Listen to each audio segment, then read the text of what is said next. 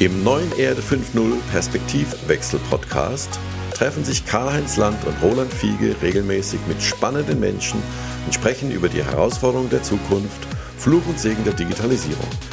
Wir sprechen über die Chancen und Risiken von künstlicher Intelligenz und der Datenökonomie. Ist die Digitalisierung letztendlich der Hebel zu mehr Nachhaltigkeit und der Weg zu einer ökologisch-sozialen Marktwirtschaft? Eine kritische Betrachtung der Gegenwart mit einem optimistischen Blick in die Zukunft.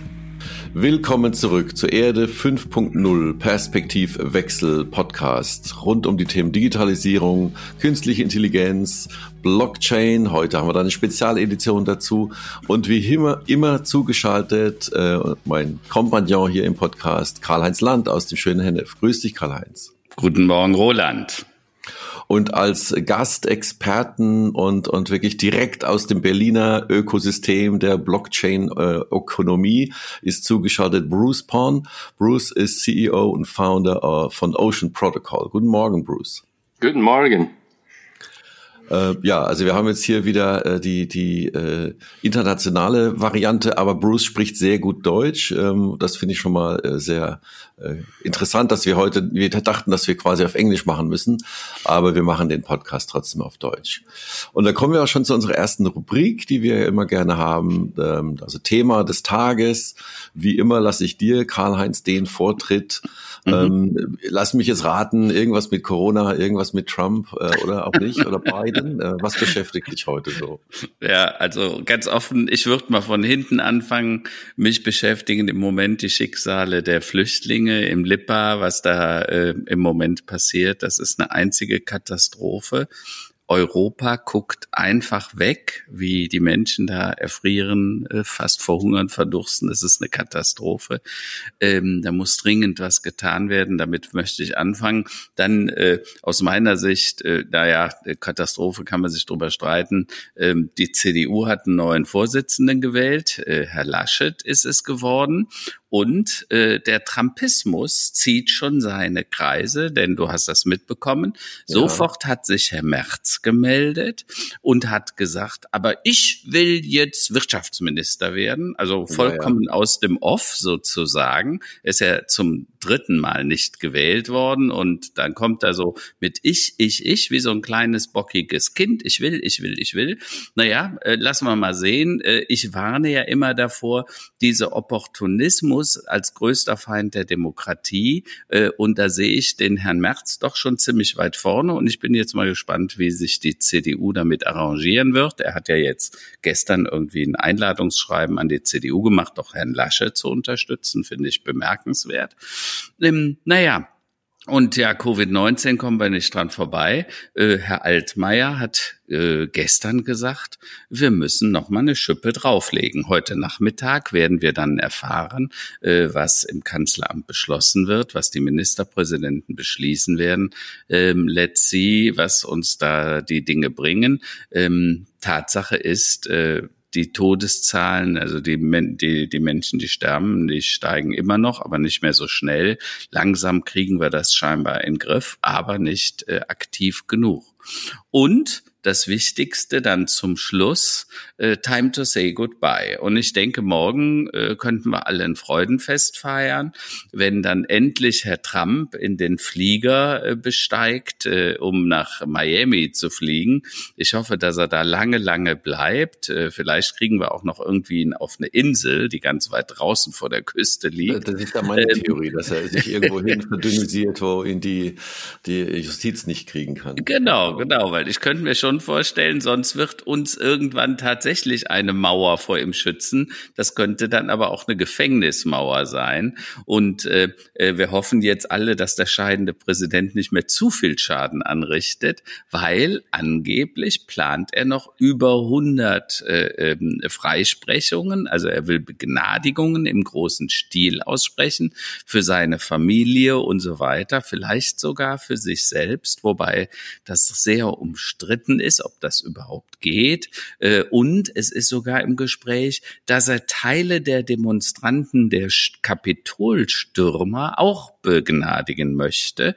Ähm, da sagt man aber, da sollte er lieber die Finger davon lassen, weil selbst die Republikaner sagen, also das könnte ihn dann komplett zerstören. Aber let's see, es bleibt auf jeden Fall eine spannende Woche äh, ja. und das ist so mein grober Überblick als Einstieg. Na, und äh, Bruce, äh, du als äh, Kanadier in Deutschland, ähm, was beschäftigt dich so? Guckst du auch eher so über den Teich oder bist du eher so mit der deutschen Brille, aber wahrscheinlich eher in der internationalen Brille auch, oder? Wegen Trump? Ähm, ja, das ist schon ein interessantes Thema. Ja, also ich, ich habe schon äh, vor äh, 20 Jahren in Amerika gearbeitet, vier, fünf Jahren. Und äh, ja, also ich tat ja Amis mit, mit ganz große, also ich, ich finde die ganz schön und ähm, aber ich weiß nicht jetzt, wie es äh, der Lage ist. Ja, es gibt viel, ganz viel Streit dort. Ja, das kann ich mir vorstellen. Ja, ja was mich noch heute äh, ähm, beschäftigt äh, als Schlagzeile, aber ich habe mir natürlich auch die ersten äh, Hot Seats mal angehört, äh, wo Armin Laschet natürlich gleich bedrängt wurde in ARD und ZDF. und was ich aber gut finde, ähm, und ich glaube, eventuell ist er dann doch der richtige Kandidat, also natürlich auf jeden Fall für den Vorsitz der CDU. Er, mhm. er stimmt einen sehr versöhnlichen Ton an, also wirklich wir gemeinsam. Also er ist, er, er tritt nicht als Spalter auf äh, und als Polarisierer. Ich glaube, das braucht man momentan auch nicht, sondern eher als der Versöhner und der, der, der die Menschen zusammenführen will. Übrigens auch das, was ja für Biden morgen angekündigt ist, der wird ja sicherlich sehr stark sich orientieren, wie auch damals Obama äh, angefangen hat. Ja, er versucht die Menschen hier Unity ist so das große Thema. Aber ähm, das, das hat mich ganz positiv überrascht, weil ich glaube, wir brauchen jetzt nicht noch einen Einheizer oder einen Spalter oder ähm, so wie Merz das auch oder wie Söder das lange versucht hat. Ja, wir brauchen mhm. jetzt äh, Einheit in der Gesellschaft und, und Gemeinsamkeit in der Gesellschaft und das fand ich einen, einen positiven Einstieg, ja, mhm. muss man so, so, so zu sagen. Na gut, gucken wir mal, was die Woche noch mit sich bringt. Wir ja. haben ja heute ähm, wieder mal, also zum zweiten Mal so als Schwerpunktthema das Thema äh, Blockchain. Ähm, natürlich als ein wesentlicher Treiber der ganzen Blockchain-Ökonomie ist natürlich auch Bitcoin zu sehen, die ja durch die Decke gegangen sind in den letzten Wochen. Mhm. Ähm, über, ich glaube, 38.000 äh, sind die ja gegangen, ja, 40.000. Äh, jetzt sind sie wieder so auf 30 runter. Die Leute sprechen schon wieder vom Absturz von Kryptowährungen, was mhm. natürlich Quatsch ist, wenn man mal sich anschaut, wo das Ganze herkommt. Karl-Heinz, mhm. wie, wie, bist du da auch investiert? Ist das für dich ein Thema, was dich beschäftigt? Oder also bist du eher so einer, der sagt, ach, verstehe ich nicht, weiß ich nicht. Ja, ja, also Tatsache ist, äh, da bin ich ja drin und äh, ich habe relativ früh äh, in Bitcoin investiert, äh, irgendwie bei 2600 Euro, weil ich gesagt habe, irgendwann wird er vermutlich, vermutlich auf zwei, äh, auf 100.000 sein. Aber ich muss offen zugeben, ich bin zwischendurch auch mal rausgegangen, dann wieder rein. Und äh, ich finde das halt spannend. Meine Grundthese bei äh, Währungen ist halt, du kennst meine Grundannahme, alles, was sich digitalisieren lässt, wird digitalisiert, alles, was sich vernetzen lässt, wird vernetzt. Und wenn es digitalisiert und vernetzt ist, wird es auch automatisiert werden können. Und dem folgend äh, habe ich immer gesagt, Technologie ist der Hebel zu mehr Nachhaltigkeit und Geld wird irgendwann auch mal digital werden. Warum? Weil äh, Geld ist umwelttechnisch eine Katastrophe. Ne? Du musst es alle paar Jahre neu drucken, äh, die Farben, die Textilien, also Geld ist ja kein Papier in aller Regel, ist ja eine Textilie, denn könntest du es auch nicht waschen und so weiter. Und ähm, also die Farben, mit denen das behandelt wird, das ist mehr als äh, umweltunfreundlich. Und ähm, deshalb glaube ich, natürlich wird unser Geld irgendwann digital werden. Ja, das erleben wir. Du zahlst auch schon bei Drive Now quasi mit deiner Kreditkarte über dein Handy, manchmal sogar einfach über, über das, dein Augen, dein Gesichts, also Face Identity Und insofern bin ich davon überzeugt, dass digitale Währungen am Ende tatsächlich eine logische Konsequenz sein werden. Die Frage ist, welche? Bitcoin war nie besonders äh, umweltfreundlich. Äh, aus, der, der Grund war der Energieverbrauch. Das war diese alte Blockchain. Da kann vielleicht der Bruce nachher was zu sagen. Das ist ja heute bei den modernen Kryptowährungen deutlich besser. Aber deshalb glaube ich, tendenziell ja, natürlich wird es digitale Währungen geben. Die Frage ist nur, wird, wer wird diese Währungen anführen? Wird es dann noch der Bitcoin sein? Oder es gibt heute, glaube ich, an die 1200 oder 1400 sogenannte Cryptocurrencies und welche davon nachher führend sein wird, äh, glaube, da kann man noch nicht sagen. Genau, also Bruce, vielleicht kannst du uns mal erläutern oder erklären, was es mit äh, Ocean Protocol auf sich hat. Ocean Protocol klingt ja wie so ein äh, Hollywood-Blockbuster, ja, also klingt ja wie ein Movie-Title. Ähm, erzähl uns doch mal bitte, was ist das Ocean Protocol und wie ähm, positioniert ihr euch in dieser ganzen, ähm, sagen wir, Krypto-Szene? Ja, gerne. Ähm, wir haben schon in äh, 2013 in das Blockchain-Krypto-Thema ähm, eingestiegen. Äh, und damals hatten, wollten wir so intellektuelle Gegenstand äh, auf dem Blockchain ähm, transportieren. Und das hatten wir auf, in Bitcoin gemacht. Das, mhm. das geht nicht, ja, weil Bitcoin kein Datentransporttechnologie war, sondern mhm. so Geld eigentlich, ja, Geld und Werte. Äh, wir haben so andere Technologie hier in Berlin gebaut mit BigchainDB. Das war so eine dezentralisierte ähm, Datenbank auf Blockchain-Technologie. Das ging ziemlich gut, aber ein bisschen langsam für ein Startup. Äh, es dauert schon ähm, ein paar Jahre, bis die äh, Firmen in große internationale so ähm, Companies äh, diese Technologie Technologie einführen. Und dann hatten wir gedacht, hm, Blockchain ist schon stark. Wir, wir denken, wir glauben daran, es dauert, aber es konnte so, so 10 bis 15 Jahren dauern. Was, was können wir uns jetzt machen? Und dann ähm, sind wir zu die Idee Ocean Protocol gekommen, weil wir haben es gesehen, dass Blockchain-Technologie eine starke Basis für künstliche Intelligenz ist und für Daten, weil Blockchain-Technologien, das ähm, das gibt so Audit Trails. Äh, man weiß genau, wo Daten äh, herkommt, äh, wem besitzt das Daten und das ist schon gut für das künstliche Intelligenz, weil dann die die Algorithmus äh, könnten dann, wenn irgendwas schief geht, die können dann wieder mal in den Daten dann schauen und sagen, wo wo wo ist es schief gegangen? Und das ist die Idee von Ocean, das ist die, die, wo Ocean Protocol herkommt. Und Ocean mhm. Protocol selbst äh, versucht, ähm, eine freie und für jeden zugängliche Datenökonomie zu schaffen.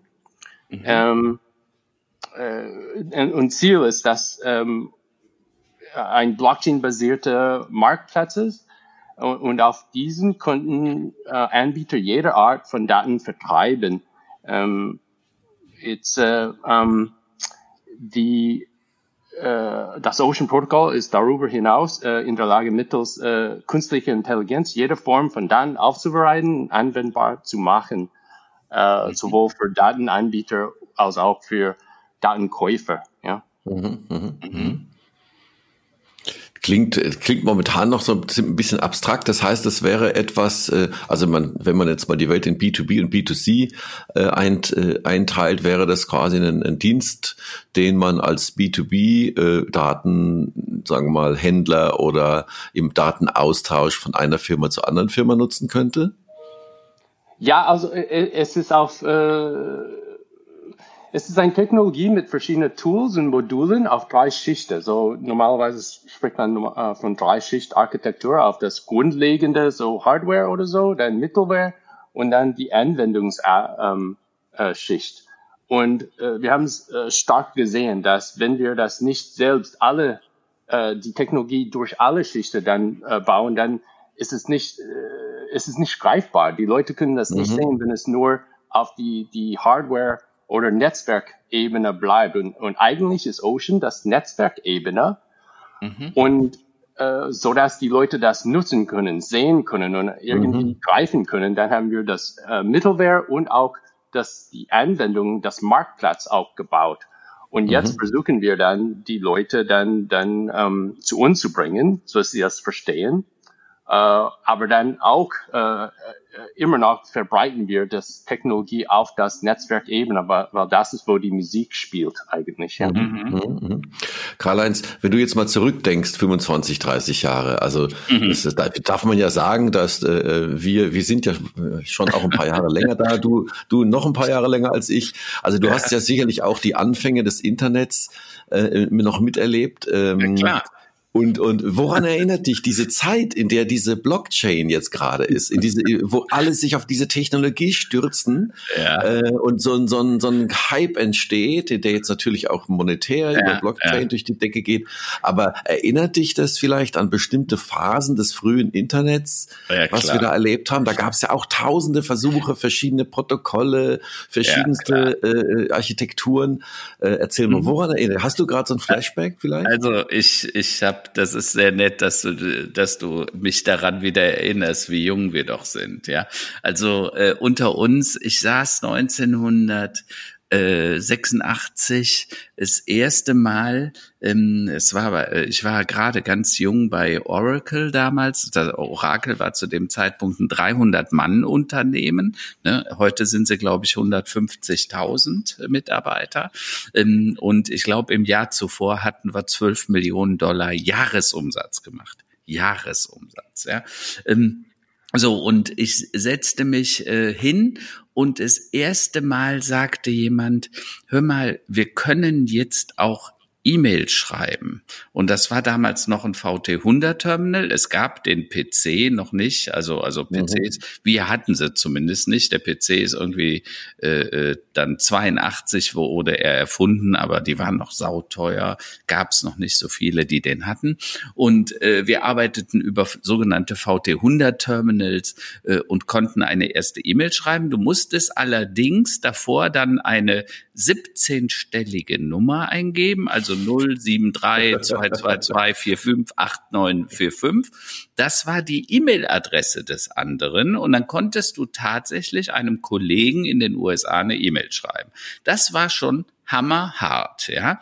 Und das Internet, so wie wir das heute kennen, ne, mit, mit, mit Webseiten und so weiter, das gab's nicht. Das Internet war am Anfang, das kam ja dann wirklich so erst in den, äh, zu Beginn der 90er Jahre in Schwung, äh, äh, da konntest du dann äh, dir Sachen angucken. Also das war ein Bilderbuch, wo du was gucken konntest. Du konntest nichts posten und so weiter. Ähm, und ähm, so entwickelte sich das. Und äh, das, was wir heute erleben, ähm, da habe ich insofern Déjà-vu, als dass ich glaube, dass vieles, und äh, das wird dem Bruce gut gefallen, dass vieles von dem, was damals dann erfunden wurde, weißt du, dann ging ja Internet 1.0, 2.0, du konntest auch mal was schreiben, äh, 3.0, heute sprechen wir von 4 oder 5.0, wo du wirklich Transaktionen Transaktionen machen kannst. Äh, und wo du Daten tauschen kannst. Ich meine, wir tauschen schon lange Daten, also zum Beispiel mit Facebook, Apple, Google. Du gibst deine Daten und kriegst dafür Werbung zurück. Ist ja auch eine Form von Tausch. ähm, so, wenn, wenn äh, das Dumme ist nur, die einen monetarisieren es und du in der Regel nicht. Äh, aber das, was Bruce ja gerade anspricht, dass wir jetzt Transparenz schaffen durch die Blockchain, das heißt, dass alles nachvollziehbar ist und ich kann jeden in der Kette, der Wertschöpfungskette beliebig teilhaben lassen. Das ist was Neues, das ist was Besonderes und dafür brauchen wir unbedingt die Blockchain. Und meine These, äh, alles, was wir bisher erfunden haben, so wo wo Transaktionen, wo es um Werte geht, wo es um Rechte geht, Intellectual Property, dass du ja theoretisch auch tauschen kannst. Ne? Eine Zahlung ist ja nichts anderes, wie ich übertrage etwas von mir auf jemand anderen. Ich will das dann nur nachvollziehbar haben, so dass kein Fraud oder so dazwischen passieren kann. Ähm, und das genau kann die Blockchain für uns regeln. Und deshalb glaube ich, dass wir vor einer neuen Neuerfindung des Internets stehen. Das heißt im Klartext, dass wir alles, wo es um Transaktionen, Rechte, Rollen, Regeln gehen wird, äh, um Werte, dass wir das neu äh, programmieren werden müssen in der Blockchain, denn nur da wird's wirklich sicher und nachhaltig äh, auffindbar sein. Und äh, insofern glaube ich, das wird uns demnächst mehr oder weniger alle treffen. Na, ich erinnere mich ja auch äh, an, an Zeiten, wo ja, also nicht nur der deutsche Mittelstand, sondern viele gesagt, ach, Internet brauche ich nicht, das geht wieder weg. Vor zehn Jahren, zwölf Jahren, Facebook, ach, so ein Quatsch. Äh, da will doch keiner seine, seine, seine Bilder hochladen und was interessiert wen, was ich gegessen habe. Heute sehen wir, das ist also eine Basis von gigantischen Geschäftsmodellen. Und, und ich denke, Bruce, das ist ja Wind quasi auf, auf äh, eure äh, Mühlen, ja, oder Wasser auf eure Mühlen. Ähm, ich denke, ihr sei, seid ihr euch dessen bewusst oder äh, in dem Glauben, dass ihr genau an dieser Zeit, sagen wir mal, der Geschichte äh, seid im Internet? Ja, äh, ich, ich glaube, wir sind gerade in den 90er, also sagen wir so 69, äh, wenn wir so mit Internet vergleichen. Wir sind noch im Anfang. Wir haben schon einmal ein, eine Blase, das, das ist, äh, in, mhm. ich glaube, in 95 passiert. Ähm, und wir hatten das, sagen wir so 2018. Mhm. Und wir sind jetzt auf die nächste Sprung äh, gekommen, weil in die letzte Blase hatten wir so ganz viel Geld da rein in diese Blockchain-Space äh, ist mhm. geflossen mhm. worden. Und jetzt, äh, nach zwei Jahren, ist die Technologie reifer geworden. Jetzt können die Leute dann mit äh, spielen. Wir haben digitale Collectibles, NFTs heißt das. Mhm. Wir haben ähm, die Industrie haben schon hunderte von Use Cases definiert und haben sie auf ein paar so gesetzt und ähm, jetzt implementieren die das. Äh, von der Zentralbank, von Automotive, äh, jede Ecke versucht das zu machen. Und äh, die Technologie wird äh, im Kurzen skalierbar, was heutzutage die Leute, wenn die, wenn die Internet nutzen, ähm, die Erwartungen sind schon hoch. Die, die Performance-Erwartungen äh, sind hoch und Blockchain muss dann ähm, zu diesem Punkt skalieren. Ähm, und ich glaube, wir sind gleich vor dieser, dieser Punkt. Wir, wir sind jetzt äh, mit Bitcoin auf, was weiß es, äh, 37.000 ähm, auf den nächsten Sprung. Und äh, dafür denke ich auch, äh, was Karl gesagt hat, äh, dass dass jede Art und Form von Wert wird digitalisiert in Blockchain und das geht auch für Daten. Uh, und das, das, äh, wenn Bitcoin als, äh, sagen wir Gold, E-Gold steht, ähm, Ethereum für ein globales Rechner, dann mhm. Ocean mhm. versucht als die Datentransportmechanismus für die Datenökonomie zu mhm. stehen. Okay. Aber Bruce, vielleicht eine Frage dazu, weil Ethereum hat mich immer interessiert, äh, ist ja mal eine Erfindung von jemandem, das Protokoll ist eine Erfindung von jemandem hier aus Deutschland, ist ja mal was ganz Besonderes in dem Blockchain-Umfeld. Ähm, äh, äh, aber äh, da, da war ja das Problem der Transaktion letztendlich nicht geklärt. Äh, wie, wie, wie, siehst du, wie, wie, stehst du zu Ethereum? Sagst du, das ist äh, eine, eine Ergänzung zu dem, was ihr tut, oder ist das eher Mitbewerb? Um, ähm, für Ethereum, für die Transaktionen, mhm. äh, die, die Architektur war mhm basiert äh, auf Bitcoin. Und Bitcoin ist irgendwie so die stärkste, älteste und reichste äh, Technologie. Die haben das gemacht und jetzt äh, kommen sie in diesem Jahr äh, auf Ethereum 2.0, wo das skalierbar wird. Es mhm. gibt andere Technologie ganz ähnlich wie Ethereum. Also der, der Architekt von Ethereum wohnt hier in Berlin mhm. und der hat ein anderes Projekt gemacht mit dem Learnings äh, mhm. und Gewissen von, von Ethereum, äh, der hat das, diese Technologie heißt Polkadot gebaut und das ist mhm. wahnsinnig äh, stärker und äh, performant als Ethereum. Also, mhm. Aber beide werden überleben, beide haben eine Rolle und jetzt, äh, also Ethereum hat, sagen wir so, 250.000 Entwickler um die Welt die mhm. fokussieren sich darauf. Viele davon können auf zum Beispiel Polkadot oder andere Technologie gehen, die skalierbar sind.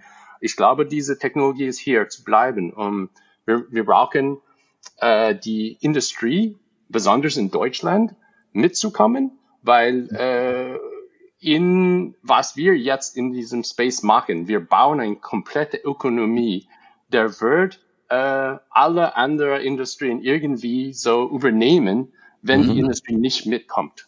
Mhm. Aber ähm, gerade Ethereum äh, war ja auch stark umstritten, auch wegen seinem Gründer. Also da hat sehr viele Wechsel gegeben in den Beiräten, in den Aufsichtsräten, auch die, die Technologien ähm, zeitlang als sehr instabil beschrieben. Ist das heute anders? Sagst du jetzt, Ethereum ist jetzt, äh, also das hat die Kinderkrankheiten jetzt hinter sich und der, der Vitalik Buterin, der Gründer, äh, der hat es jetzt in die Richtung gedreht, wo es hin müsste müsste? Ja, also Ethereum ist ganz robust, ganz antifragil. Äh, okay. Äh, und jeder, jedes System versucht in diese Richtung zu kommen. Also zum Beispiel bei mhm. Ocean Protocol haben wir so Ethereum als als, ähm, als äh, wie sagt man, die, die, ähm, das äh, Beispiel, wo wir hin wollen und auch so ein ähnlicher ähm, äh, Path. Ja? Äh, okay. Äh, die, jeder System also, äh, vorher, also ich habe, ich war in den ESMT hier in Berlin, ich habe so ein paar Lektüre gegeben und mhm. habe ich gesagt, dass Blockchain ist drei Dinge. Es ist irgendwie Ökonomie, es ist Geschäfte ähm, und es ist auch äh, Governance. Es ist die drei Dinge mhm. sind zusammengepackt und muss man in alle Richtungen so irgendwie so klar kommen. Und bei mhm. Ethereum hatten sie so Governance, so Probleme oder ähm, Dinge zu klären. Die Technologie mhm. selbst war nicht performant, aber es war so wahnsinnig gut. Uh, und dann die Ökonomie. Jetzt uh, geht Ethereum in so eine Richtung DeFi, Decentralized Finance, wo die versuchen, so alle, alle Aktivitäten, die Banken so zu uh, dekomponieren und mhm. dann wieder zu bauen in die Ethereum-Welt. Mhm. Uh, und das müssen wir auch bei Ocean machen. Und okay. wir sind, die meisten von uns sind äh, so zwischen 20 und 35. Ich bin ein bisschen älter, aber die Leute, die hier in diese Space kommen, die kennen nicht von Regierung, die ja. Politik, Diplomatie okay. und alles. Die, die lernen alles von null, aber die lernen mhm. schnell. Ja, weil die müssen okay. das. Äh, was die bauen, werden Milliarden äh, in Wert äh, treiben in der Zukunft, okay. äh, sogar jetzt. Ja. Also du sagst im Klartext, man kann heute auf Ethereum setzen äh, und es ist die deutlich modernere Technologie, weil das ist ja das, was man bei ähm, den Kryptowährungen, also äh, äh viele Menschen verwechseln ja tatsächlich die Blockchain äh, mit äh, mit mit ähm, Bitcoin, weil das eine hat ja mit dem anderen nichts zu tun. Das äh, äh, Tatsache ist, dass Bitcoin die erste Anwendung war auf einer Blockchain und die war halt noch relativ alt, korrekt? Ja, ja, sind seit so. 2010. Und dann Ethereum war 2014. Wir haben uns auch ja. in 2013 etabliert mhm, und mhm. Ähm, äh, was die meisten nicht wissen, ist, dass Vitalik war so eine, eine mhm. äh, freie Mitarbeiter von uns für ein, ein paar Monaten äh, mhm. in 2013 eigentlich. Ja, also okay. der hat äh, auf unserem Projekt gearbeitet. ja. Okay.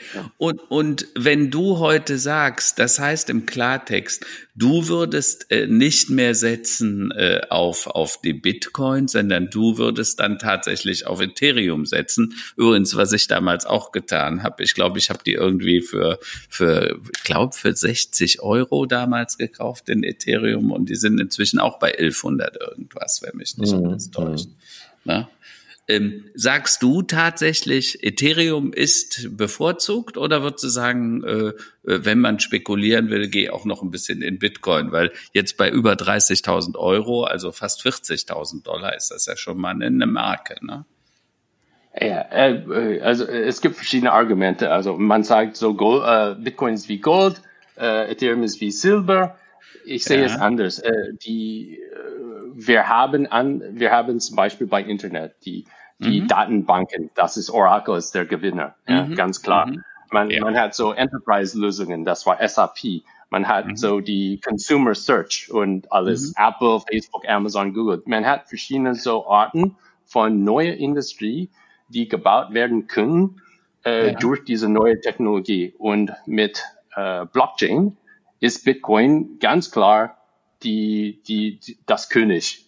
Ähm, ja. Und mit Ethereum ist es ganz versatil. Man kann ganz, ganz viel damit machen, aber ja. es, ist, es ist ähnlich wie so ein Lamborghini auf dem Autobahn. Man kann also nicht so schnell, aber es, es, es hat so ein Ding, was man damit machen können, aber man ja. kann kein so ähm, wie ein LKW so was da dahinter so bringen. Okay. Ähm, und andere Technologie bringen mehr, aber vielleicht sind langsamer. Andere Technologie yeah. machen so Door to Door oder so. Und ja. mit äh, so Beispiel, jede bei Blockchain, okay. wir haben so jetzt ähm, die Building Blocks, ganz ja. viele andere Dinge zu machen. Also Ethereum okay. ist meistens für DeFi. Also die Banken okay. sollen auf Ethereum aufpassen, weil das ist, wo Wert transportiert wird. Dann okay. sieht man auch andere Projekte wie Polkadot. Das ist, wo okay. vielleicht Anwendungen mit höherer Performance, mhm. die brauchen wird. Ganz jung, aber von die Gründer von Ethereum. Also von daher ja. hat, hat, hat es ein, eine gewisse so Vertrauen und okay. Reichheit. Uh, und dann okay. es gibt andere Projekte, ja, uh, Ocean Protocol. Ja. Äh, jeder ja. Projekt wird andere Dinge haben und okay. ähm, viele sind investierbar, sagen wir so. Okay. Mhm. Einer meiner Gründungskollegen bei Grand Centrics, ein, ein, Startup, was wir vorletztes Jahr an Vodafone verkauft haben, das war so ein Internet of Things Startup, äh, äh, war Ralf Rottmann und Ralf Rottmann ist und war damals äh, unter anderem in der Jota Foundation. Was sagst du denn heute zu Jota? Weil Jota wurde auch total gehypt, ne?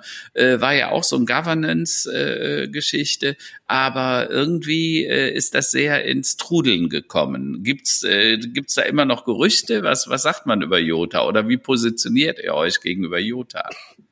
Also Jota ist für IoT, die hatten schon eine große Fehler am Anfang gemacht. Die haben ihre eigene so Encryption äh, mhm. gebastelt. Äh, mhm. Die das war eigentlich aus den äh, Russland gekommen mit zwei Gründer. Mhm. Die sind hier nach Deutschland gekommen. Es wird äh, mhm. von Deutschen übernommen äh, mhm. und jetzt getrieben. Und jetzt hat man so die IOTA Stiftung hier in Deutschland.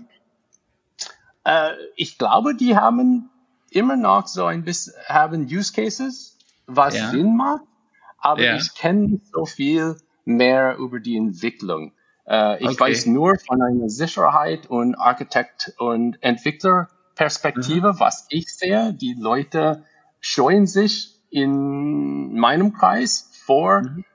äh, IOTA wegen so dieses Encrypt selbstgebastelte Encryption, weil die, die wissen nicht, ob sie das vertrauen können. Ja? Okay. Dann, dann erzähl doch mal, was glaubst du denn, Bruce? Was werden denn die Anwendungen äh, für äh, Ocean Protocol sein? Also was, wo, wovon träumst du, wenn du sagen würdest, diese zehn oder fünf Anwendungen müssten auf Basis von äh, Ocean äh, ähm, Protocol gebaut werden? Welche wären das denn? Ich glaube, der Träum wird, äh, jede einzelne Person in der Welt hat ein Portemonnaie, ein digitales mhm. Portemonnaie. Der hat äh, digitale Währung wie Bitcoin oder Ethereum. Mhm. Die haben auch Ocean Token und mhm. haben sie auch Daten.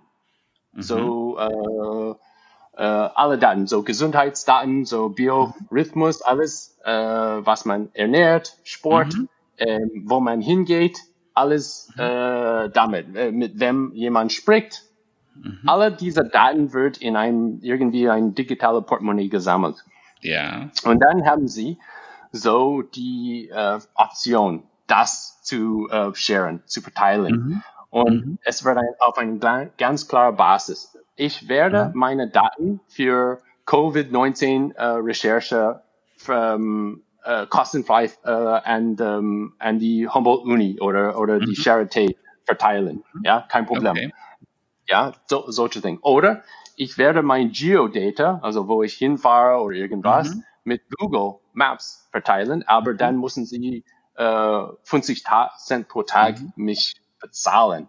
Das mhm. ist die, das Data-Ökonomie, was ich mir vorstelle. Wenn okay. sieben Milliarden Leute irgendwie ihre Daten monetisieren könnten, ja. aber auch dafür haben immer noch ihre Privatsphäre die haben Controller, mhm. die, in, die haben dieses Gefühl von Sicherheit. dass äh, die wissen, wo die, ja. wem nutzt die Daten und wohin es geht. Bruce, diese Vision, da bin ich ein totaler Fan. Äh, ich frage mich immer, wann wird Datensouveränität äh, zum Standard werden? Also wir reden ja heute immer über Privacy, über Security. Ähm, äh, das hat aber nichts mit Datensouveränität zu tun. Das, was du ja ansprichst, heißt ja letztendlich, der Mensch als Souverän seiner Daten. Du bestimmst, wann dein Arzt, die Bank, der Steuerberater, eine Organisation wie ein Gesundheitsministerium auf bestimmte Daten zugreifen kann und wann nicht. Und im Zweifel bestimmst du auch, äh, ob du Geld dafür bekommst oder ob das äh, eine freiwillige Datenspende sozusagen ist. Ähm, äh, da träumen wir äh, seit langer Zeit von. Ähm, was glaubst du denn, wird das mal auslösen? Weil heute ist es ja so, äh, die Googles, die Apples, die Facebooks, wir geben denen alle unsere Daten umsonst und äh, die monetarisieren sie und zwar äh, scheinbar recht erfolgreich. Sonst wären sie nicht 700, 800 Milliarden oder sogar wie Google äh, Alphabet 1,6 Milliarden wert. Ja, also in Zukunft äh, wird es hoffentlich ein New Deal geben wo man zum Beispiel, wenn, wenn Facebook äh, die Daten ähm, in, äh, nutzt in einem Weg, wo, wo die Leute so nicht stimmen oder bestimmen, mhm. die, äh, man kann das gesamte Sozialnetz und Daten mitbringen auf eine andere Plattform, vielleicht Amazon Social Network oder irgendwas oder irgendwo, mhm. wo die immer noch ihre Souveränität haben Uh, und dann können sie immer noch so dieses Sozialnetz dann ähm, ähm, äh, machen. Mhm. Äh, das ist, was ich sehe. Und ich sehe, dass wenn die Leute wissen, äh, dass das Daten einen genauen Preis haben, mhm. nehmen sie die Rechte dafür zurück. Mhm, ja. werden sagen, ich kenne, dass mein Daten, obwohl es nur 50 Euro pro Monat ist, Mhm. Es ist mhm. immer noch meins. Ich will das. Mhm. Und wenn man ein Student ist oder ähm, eine gering Verdiener ist, dann vielleicht hat mhm. man so ein bisschen mehr Interesse, dass äh, mhm. anstatt 50 Euro, vielleicht kann ich das auf 100 Euro pro Monat machen. Mhm. Wenn man auf mhm. andere Entwicklungsländer schaut, vielleicht können sie so Data Mining oder irgendwas so Wertvolles machen, äh, wo jemand äh, irgendwo anders das Daten so wertvoll findet und dann einfach so schafft. Ähm, diese Souveränität hat viele Auswirkungen, was wir eigentlich brauchen in der Zukunft, mhm. weil wir haben künstliche Intelligenz, Robotik, Automatisierung, mhm. das nimmt Jobs weg. Ja, ganz Aber, klar. Aber ja. man muss ja eins sagen, äh, Bruce, im Moment ist ja der Gegentrend zu sehen. Also zum Beispiel nehmen wir nur mal äh, Facebook und WhatsApp. Ähm, jetzt hat ja Facebook, wollte eigentlich im Februar beginnen, äh, WhatsApp voll auf Facebook zu integrieren, beziehungsweise die Daten, die in WhatsApp kreiert werden, dann auch äh, mit Daten von Facebook zu vermischen. Da wollten die die Datenschutzrichtlinien ändern. Jetzt hat man das verschoben auf den 15. Mai. Also bis dahin haben wir jetzt alle noch Zeit. Ähm, und die Frage ist, äh, wie siehst du das? Also wenn, wenn diese großen, mächtigen Konzerne, und da gibt's halt fünf, sechs Stück an der Zahl, äh, wie Twitter, Google, Apple, Facebook, äh, die das ja heute doch ziemlich dominierend tun, Instagram und äh, äh, ähm, WhatsApp natürlich nicht zu vergessen, äh, glaubst du, dass man das trotzdem hinkriegt, so ein, wie du nennst es, New Deal, dass wir sagen, komm, jetzt ist Schluss, wir geben unsere Daten nicht mehr jedem, äh, Entschuldigung, ab, der dann äh, im Zweifelsfall damit macht, was er will? Ja, also ganz klar, Ocean Protocol sieht sich äh, in gewisser Weise als Gegenstück zu Datenkraken wie Google, mhm. Facebook und Amazon. Und ich denke, dass was Facebook mit WhatsApp gerade macht, ist noch ein noch ein weiteres Stück von von ähm, Verlust von äh, Vertrauen äh, für mhm. die Leute. Keiner von meinem Kreis äh, mhm. von hunderte Leute nutze Facebook nutzen Facebook äh, mehr äh, äh, und WhatsApp wird sowieso dann auch gehen, wenn die sowas machen. Ich bin schon ziemlich froh, in Deutschland und in, Euro in Europa zu sein, weil ich denke, dass äh, die Europäische Union kümmert sich darum für die Bürger mhm. und Bürgerinnen. Äh, und in Zukunft, und, und es wird nicht bald dauern. Äh, mhm. Also maximal, denke ich mal, fünf Jahren wird solche mhm. Geschichte mit Facebook und WhatsApp, ähm, was die machen, nicht mhm. mehr möglich. Ja, also okay. wir arbeiten daran. Ja. Okay. Also okay. Also das, das, äh, diese, ich, mir gefällt in dem Kontext der Begriff New Deal sehr gut. Ähm, mhm. Momentan ich, sind wir noch nicht so weit. Wir erleben ja gerade die nächste Social Media Sau, die durchs Dorf getrieben wird, namens Clubhouse, wo also auch äh, wieder ein Paradebeispiel, wie man über äh, suggerierte Verknappung, ähm, aber letztlich mit dem alten Geschäftsmodell, also sprich mit dem Content anderer Anwender, ähm, mhm. versucht so das nochmal zum, ja, irgendwie aufzubauen und dann sicherlich auch mal zu monetarisieren. Aber ich sehe auch die Zeitenwende so ähm, am Horizont so langsam kommen. Das, was du eben genannt hattest, äh, gerade auch ein Student, für, für einen Studenten, das, mich erinnert es gerade so ein bisschen wie früher ans Blutspenden. Also wenn, mhm. wenn quasi Menschen gar kein Geld mehr hatten, dann haben sie ja quasi Blut gespendet, um danach sich wieder irgendwie Essen kaufen zu können. Ja, so kann man dann später oder in naher Zukunft quasi seine Daten freigeben und kriegt dafür eben einen Gegenwert, für den man dann Essen kaufen kann. Ja. Mhm. Ähm, eine Frage noch, Bruce. Äh, was mir ja auffällt, ähm, bei vielen Startups im Blockchain-Umfeld ähm, werden ja mehr oder weniger automatisch eigene Tokens gelauncht, äh, eigene Coins rausgegeben vielleicht auch.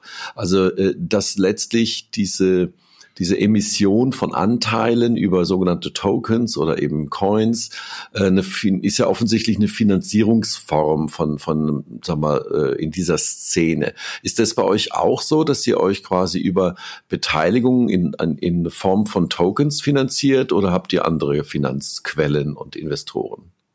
Also am Anfang mit äh, BigchainDB haben wir so Investoren aus Deutschland und Amerika mhm. genommen. Mhm äh, sind wir so auf Series A gekommen.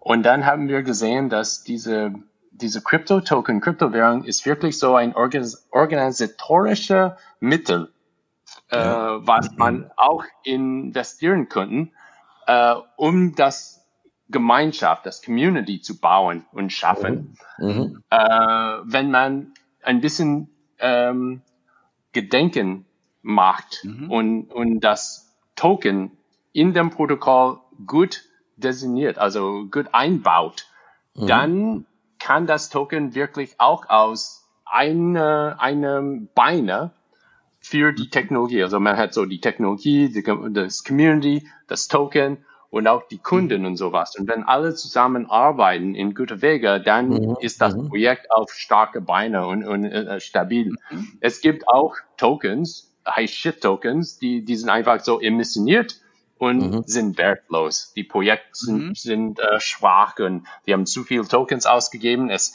es hat nichts wirklich zu tun mit Technologie. Man kann ähm, äh, Bitcoin oder Ethereum in dem, in dem Platz nutzen, ähm, egal so.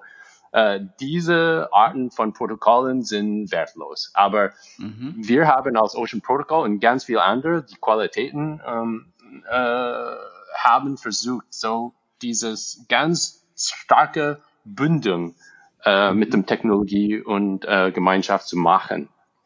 Ja, aber äh, es ist auch so eine Art von äh, Zentralbank. Äh, wir, wir machen so ein, äh, eine, die Mission verfolgt so eine, eine Plan mit mhm. so viel pro Monat oder pro Jahr und dann mhm. muss man müssen wir daran halten oder die Gemeinschaft entscheidet. Äh, mhm Wichtigste ist, dass es ist die Gemeinschaft, die diese Entscheidung so macht. Ja, so dass die mhm. Leute sagen, also wenn ich Inflation in der ähm, Kryptowährung will, dann die Gemeinschaft soll das entscheiden. Mhm. Ähm, äh, Bruce, wie siehst du das denn? Äh, ihr seid ja jetzt eine Non-Profit-Organisation und äh, ihr seid schon relativ groß. Ich weiß gar nicht, wie viele Leute beschäftigen sich in Summe mit, mit Ocean Protocol. Ja, also, also, also das Core-Team in Berlin hat äh, mhm. elf Leute eigentlich. Okay. Äh, aber von einer Gemeinschaft, einer Community haben wir so etwa ein paar hundert Leute, die arbeiten um die Welt in verschiedene okay. Richtungen. Äh, die sind mhm. nicht alle bezahlt, die sind einfach so Leute in der Gemeinschaft. Und das Ziel ist, ja. ist dass die, die Barriere äh, zwischen, sagen wir, interne zu externe ähm, nicht mehr existiert. In Singapur hatten wir eine Mannschaft von 20 oder so Leute Und mhm. dort ist, äh, ist die Firma etabliert eigentlich ähm, okay. mit anderen so Direktoren und sowas, ja. Ja, ja. Und äh, Bruce, äh, jetzt die Frage, jetzt könnte ich ja hingehen, also äh, mit ein paar Leuten äh, planen wir äh, sowas wie so eine Datensouveränitäts-App und wir könnten die ja entwickeln auf Basis ähm, von äh, Ocean Protocol.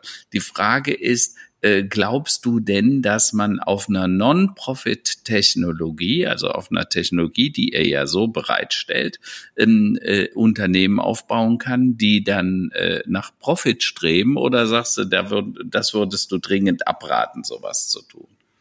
Ja, abraten. Ich, ich glaube, dass dieses äh, die richtige Form weil mhm. keiner soll diese Technologie besitzen. Es, es soll mhm. kein Gegenstand von einer Firma äh, mhm. deswegen haben, haben wir ganz äh, deutlich und ganz klar entschieden für eine Stiftung. Äh, ja. Wir wollen, dass diese Technologie für die Welt ist. Äh, so wie okay. Tim Berners-Lee und HTTP oder ja. Linux oder any, mhm. alle die basierende Technologie, auch Google hat so uns Android gegeben, äh, kostenfrei. Man kann diese Open Source Bewegung ist schon mhm. richtig, weil dann ist ähm, in jeder Zeit das ähm, Technologie und äh, Programmier so Sprache, so kann man audit, ist es auditierbar, es ist transparent und keiner besitzt das. Das muss eine Gemeinschaft und so eine Entwicklung sowas dann zusammen entwickelt und, und ähm, nach vorne gebracht. Ähm, mhm. ich denke, das ist auch sogar eine stärkere Basis für Industrie in Deutschland und die Welt, weil mhm. man hat so kein Backdoors oder NSA-Dings, was man so immer im Hinterkopf haben muss, muss, wenn das, das Code ist, äh, so wie eine schwarze Box oder Kiste, ja. Mhm. Okay. Ich fand, äh, das, das war jetzt sehr hilfreich, diese Einordnung oder dieser Vergleich mhm. ähm, jetzt zu Linux oder, oder sag mal, ja, HTTP-Protokoll oder vielleicht sogar TCP/IP. Also das sind ja alles quasi das, das Backbone des Internets ähm, und das hilft mir jetzt sehr gut auch Ocean Protocol so ähm, einzuordnen, wo ihr mhm. euch letztlich ähm, ja in, im, in neuen Web 3 ähm, mhm. positioniert. Mhm. Ne? Das ist schon, mhm. schon wirklich äh, sehr gut, sehr gut. Ähm, ich habe dann vielleicht, äh, wenn du das sagen möchtest, wenn du so mal die drei Hot Tokens, also die drei heißesten Technologien, ähm, sei es jetzt Protokolle oder direkte Anwendungen, die sich sag mal, innerhalb der nächsten vier oder zwölf Monate brillant entwickeln werden. Du hattest eben schon Polkadot äh, erwähnt. Ähm, was sind für dich so neben natürlich Ocean Protocol die, die heißesten Kandidaten, wo du sagst, da werden als erstes ähm, Praxis Praxisanwendungen ähm, werden wir da sehen, äh, die die Welt verändern werden?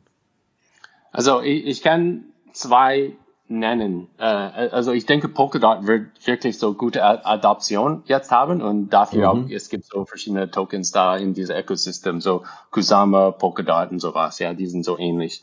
Ähm, die andere ist Filecoin. Das war aus Amerika entwickelt. Das war es dauert schon sechs, sieben Jahren in die Entwicklungsphase und jetzt hat es wirklich so das Token Launch letztes Jahr gehabt und in diesem Jahr denke ich mal, dass es wird stark. Ähm, mhm, also die zwei sind bei mir äh, so beliebt.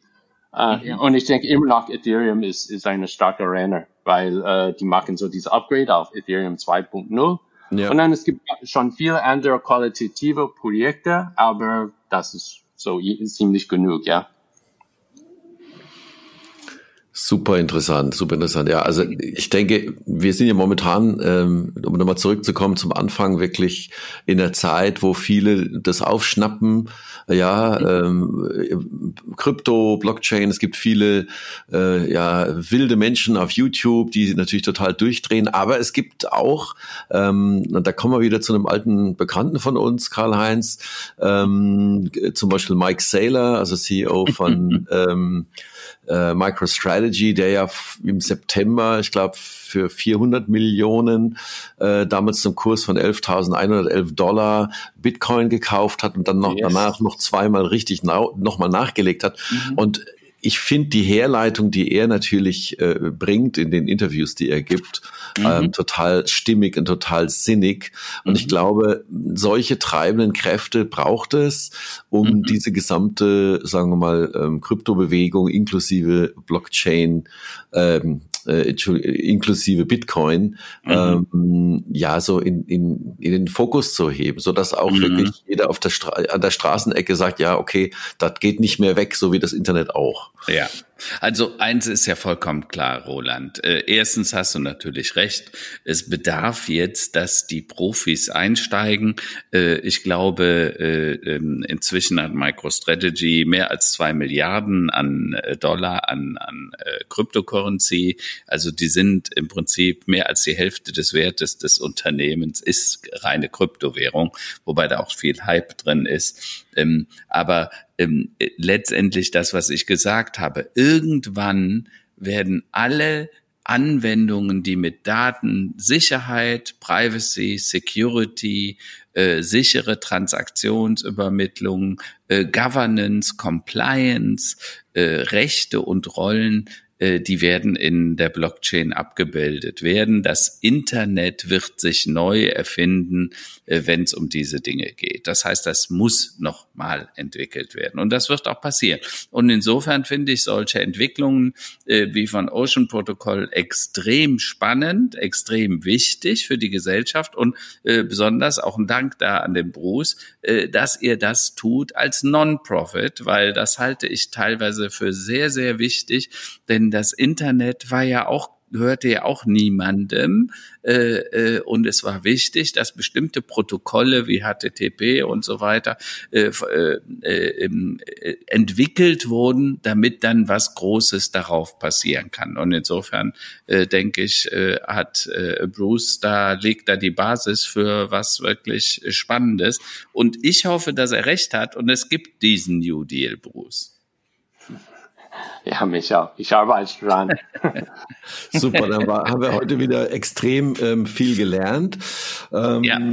Kommen wir zu unserer beliebten Abschlusskategorie, äh, mhm. die Tops und die Flops der Woche, wo wir auch gerne mal so ein paar persönliche äh, Sachen reinfließen lassen. Ähm, ja. Jetzt hatten wir vorhin ja schon die, die allgemein großen politischen Themen gesprochen. Karl-Heinz, fang mal an. Was sind für dich die Flops und die Tops der Woche gewesen bisher? Also ich, ich fange an mit dem äh, Flop über ein einiges haben wir ja schon gesprochen. Äh, ich, ich finde es so tragisch. Ich habe gestern gelesen, das Traumschiff kann nicht auslaufen, also diese oh Fernsehserie. Und das heißt, äh, es gibt irgendwie keine neuen Serien, die müssen jetzt irgendwas aus der Retorte, weil dank Corona das Schiffchen den Hafen nicht verlassen kann. Jetzt versuchen sie irgendwas auf den Malediven. Da habe ich gedacht, was für eine tragische Geschichte, ja, wie ernst doch die Welt sein kann. Ähm, aber das ist so ein bisschen mehr Zynismus. Ähm, äh, der Top für mich war, äh, ich weiß nicht, ob du es gesehen hattest. Ich hatte tatsächlich, ich bin, äh, äh habe ein Streitgespräch veröffentlichen dürfen und du rätst nicht, äh, es war im Playboy. Auf zwei Seiten wurde ein großer Artikel von mir veröffentlicht, wo ich über äh, das, was Corona so mit der Gesellschaft macht, ändert. Und ich habe das dann gepostet, übrigens mit Fotos, auch vom mit Centerfold von dir wahrscheinlich. genau. Ja, du, ganz offen, die wollten kein Bild von mir. Ich weiß nicht warum. wahrscheinlich haben die, wahrscheinlich haben die mit einer Klagewelle gedroht, wenn da ein Foto von mir drin, da drin wäre. Aber egal. Äh, ich war, war ganz zufrieden mit dem Artikel und was mich sehr gewundert hat, ich habe es gepostet, weil ich dachte, na guck doch mal, wie die Leute reagieren. Jetzt schreibt der Land nicht mehr nur in der Frankfurter Rundschau oder in Kapital oder im Express, sondern jetzt schreibt der im Playboy-Artikel. Artikel. Ja. Und das ist extrem gut angekommen. Und zwar sowohl bei Leuten, die scheinbar äh, offensichtlich gerne Playboy lesen, als auch bei Leuten, die eigentlich überhaupt nicht. Also auch viele Frauen haben sehr positiv darauf reagiert, weil sie den Artikel gut fanden. Äh, ja, und das war mein Highlight der Woche. Also mich hat das sehr amüsiert. Äh, guckt gerne mal in den sozialen Medien. Bei Karl-Heinz Land findet er den Post. Und ich glaube, so an die 50 oder 60 Kommentare. Mich hat's äh, sehr gefreut. Das äh, ist natürlich schwer zu toppen. Bruce, äh, was ist so für dich der, der Flop und der Top der Woche bisher gewesen und die letzten Tage? Also die letzten Tage äh, für einen Flop hatten wir äh, zwei Scams entwickelt oder äh, entdeckt ähm, mhm. und äh, musste ich dann äh, ein bisschen Zeit dafür äh, geben und auf die Community kümmern, äh, äh, um sie äh, zu schützen. Das war ein bisschen Flop, aber das ist auch keine Pflicht. Äh, Ähm, und dann top. Äh, alles entwickelt sich gut bei Ocean Protocol. Also das ist eigentlich bin ich ganz boring. Äh, ich ich habe so fast 100 Prozent meiner Zeit auf äh, auf diese Projekt und äh, ich freue mich einfach so gesund zu sein und dass ich äh, meine Zeit für dieses Projekt geben kann. Sehr gut, sehr gut. Gesund zu sein ist ein, ein gutes, äh, guter, guter Punkt heutzutage, klar. Na, dann ähm, schließe ich gerne mal ab mit meinem Tops und Flops der Woche. Also mein Flop der Woche war, äh, ich hatte einen Beitrag gelesen von ähm, in meiner Timeline äh, von Jörg Haas von der Invite Group. Also die Invite Group äh, investiert sehr stark in ja, äh, Hotels, Gastronomie. Und ich habe mich auch immer gewundert, die letzten Wochen und Monate, wie, wie stark die da noch investieren und machen und hat ein paar Links zu Artikeln, einmal äh, zur FAZ, äh, wo was veröffentlicht wurde, einmal zum Manager-Magazin, wo quasi ja äh, beschrieben wird, äh, wie sie darunter leiden, äh, unter na, natürlich einerseits unter der, der äh, Pandemie, aber andererseits, äh, dass sie quasi durchs Raster fallen, was Fördermittel oder, oder irgendwelche Hilfen angeht. Das war also tatsächlich äh, relativ tragisch zu lesen. Ähm, bei allen Hilfen, die ausgezahlt werden und bei allen Hilfen, die große Konzerne momentan kriegen, ist, äh, da geht es auch um zig Millionen äh, bei denen, also aber offensichtlich nicht groß und das System relevant genug wie eine TUI oder eine Lufthansa. Das war für, für mich so ein bisschen der Flop der Woche, das zu lesen. Äh, Top der Woche ist, ja, es wird morgens wieder ein Stückchen früher heller und abends, nachmittags bleibt es ein Stückchen früher hell. Also ich sage noch nicht, der Frühling ist in den Startlöchern, aber ich glaube, wir kommen aus diesem dunklen Tunnel langsam raus und insofern äh, freue ich mich auf den, äh, auf den Frühling, der da doch hoffentlich bald kommt. Mit oder ohne Lockdown. Egal. Okay, na dann ähm, vielen, vielen Dank äh, dir, Bruce, für deine Zeit und ähm, mhm. super informativ. Wir haben heute wieder viel gelernt rund um das äh, Blockchain-Ökosystem. Äh, Grüße nach Berlin und alles Gute und danke dir, Karl-Heinz, natürlich auch. Also, eine schöne Woche für alle Beteiligten. Bis dahin. Tschüss. Danke, tschüss. Ja, noch nicht abschalten. Wir erlauben uns noch einen Mini-Werbeblock in eigener Sache. Ähm, wir empfehlen nochmals das Buch Permanent Error, ein ganz besonderer Wirtschaftskrimi, geschrieben von Karl-Heinz Land, gemeinsam mit Leonie Schulze-Bölling. Da geht es um so Themen wie äh, VW-Abgasskandal, Brandrodungen, Ölindustrie, viele Dinge, die uns auch hier ähm, im Podcast schon beschäftigt haben. Es geht um Nachhaltigkeit, um künstliche Intelligenz und um viele Systemfehler. Ähm, und das geschrieben in einer sehr spannenden Form, nämlich in der Form eines Wirtschaftskrimis. Schaut mal online, überall da, wo man Bücher kaufen kann, findet ihr Permanent Error, den aktuellen Wirtschaftskrimi von Karl-Heinz Land.